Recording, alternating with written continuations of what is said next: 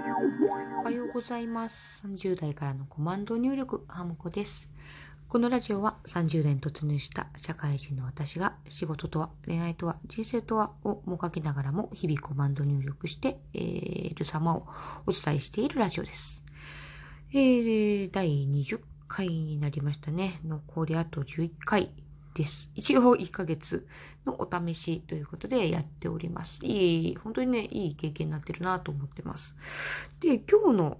お話しするテーマが、えー、戦国武将から学ぶ人心掌握術という話をしようかと思ってですね。で、これ私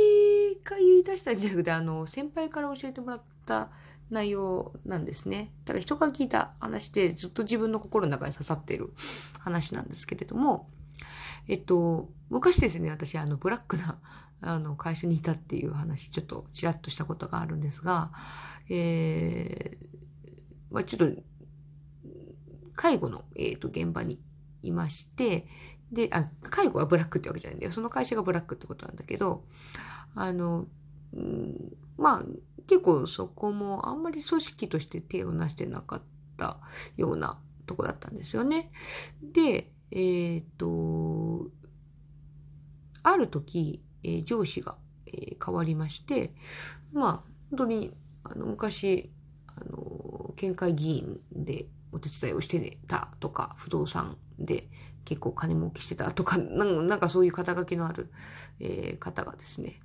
あの、うちに就任されまして、で、その人が、あの、私がその時現場で働いてたんですけど、お前ちょっと人事の仕事してみろよって声をかけてくれてですね。で、はあって言って、そのまま現場、えっ、と26の時かな ?25 か26の時に、あの、管理部の方に移動になったんですね。で、その、本当にその管理部になってからはいろんな仕事を任されて、もうやったこともないような、うん、仕事とか、もうすっごい勉強して、あの、やったりしたんですけど、まあ、本当あの、その管理部に所属している人間が、え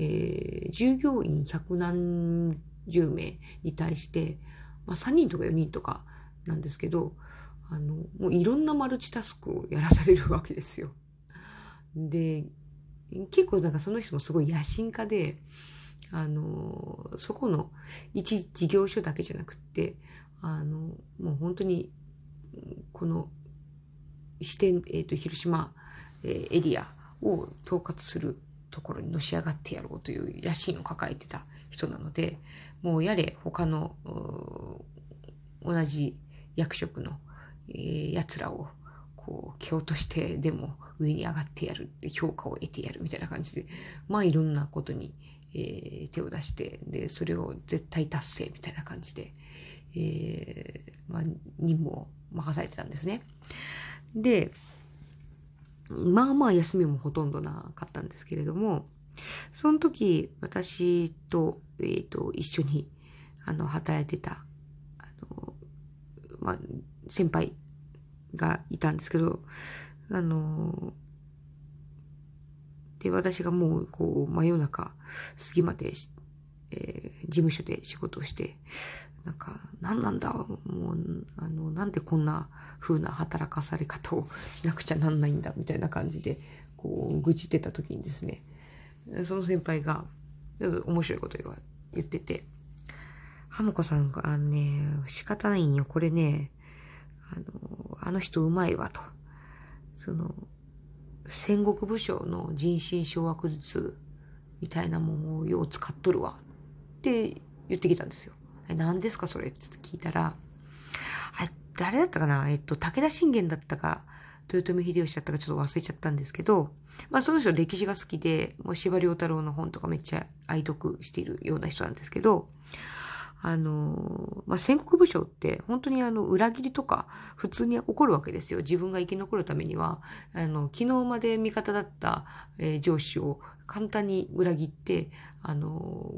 まあ、反対の敵の武将につくとか、日常茶飯事で、だからもう、あの、いつ部下が、一緒に戦ってくれる部下が、まあ、裏切るかもわかんない。寝返るかもわかんないっていう中、えー、まあ、やりとりしてるわけですけど、まあ、そうやって簡単に自分を裏切られないために、あの、人心掌握術っていうのがすごく重要で、で、あの、その武田信玄だったか豊臣秀吉だったか、またぎだったんで忘れちゃったんですけど、あの、使っ、よく使ってた人心掌握術が、相手の一番のくすぐりどころ、欲望を見抜いて、あの、それを叶えてあげるよと。俺についてきてくれたら、それをちゃんと叶えてあげるよっていうふうに、あの、ちらつかせる。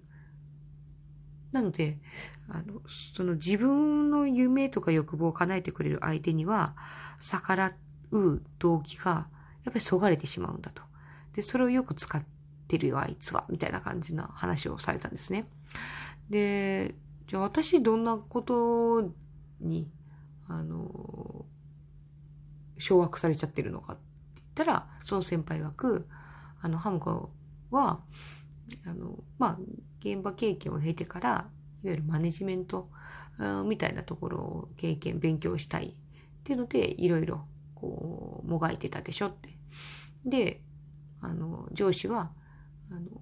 そんなに経験したいんだったら、それを経験させてやるポジションを与えてやるよと。その代わり俺の言うことを全部聞けよみたいな。取引条件をもうまさに今してるんだと。だから、むちゃくちゃ、あの、不条理な、むちゃくちゃ大変な仕事を、あの、与えても、クソって言いながらも、あの自分らは、その、その経験、あの、そのポジションっていうのを、こう、得るために、こうそれを、に従ってるんだよと。みたいな話をされてですね。だから確かにその戦国武将のその人心掌握術っていうのも部下が金っていうものにものすごい執着をしてるやつであれば金目のものをちらつかせる。あの女であれば女。その名誉とかであればあのその役柄だったりとか、まあ、土地の大きさだったりとかあのそういうものを与えてやるよっていうと。だからそういう自分の勘どころというか、あの、くすぐりどころですね。っていうのを、ようよう見抜いてるっていう、うん、操り方っていうか。でまあそういう話をされて、なるほどねって、くっそーみたいな。でまあその自分、まあ逆にその、あの、学べたのが、あの自分はこういうふうに人に操られちゃうんだなというところの、いわゆる客観視もあのできましたし、うん、あの、人と人が、まあ、組織の中で働く上でとか、まあ、人間関係同士やり取りする上で、うん、どう駆け引きしていくか、うん、っていうところもうん、その話を聞いてですね、なるほどね、つって。まあ、それを、あの、人にね、使うかどうかはさておきも、うん、組織の中の、まあ、ある意味マネジメントスキルですよね。っていうのを、まあ、学んだ経験にはなりました。結構それね、えっ、ー、と、すごい、記憶に鮮明に残っててですね。うん。割と今でもそういうのをこう考えつつ、まあね、人を操るってわけじゃないんですけれども、あの、まあ気持ちよく働いてもらうためのっていう意味ですね。気持ちよく働いてもらうために、あの、何の、えー、話題を中心としておいて話を進めるか。あっていうのは結構こ